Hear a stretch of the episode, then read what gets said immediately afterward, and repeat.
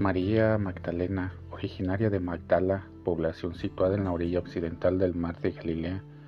fue discípula fiel de nuestro Señor Jesucristo, quien la escogió para ser testigo de su resurrección antes que los apóstoles,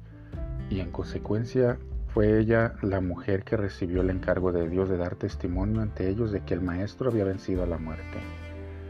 Santa María Magdalena por eso puede ser considerada ejemplo para toda mujer católica que quiera ser auténtica evangelizadora, ya que encarna la figura de la mujer que anuncia el mensaje gozoso y central de la Pascua.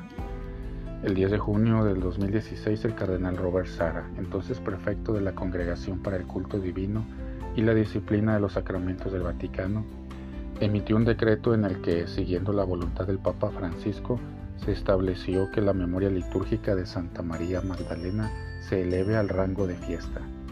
En referencia a ella, Benedicto XVI expresó en el año 2006, la historia de María de Magdala recuerda a todos una verdad fundamental. Discípulo de Cristo es quien en la experiencia de la debilidad humana ha tenido la humildad de pedirle ayuda, ha sido curado por él y le ha seguido de cerca, convirtiéndose en testigo de la potencia de su amor misericordioso, que es más fuerte que el pecado y la muerte.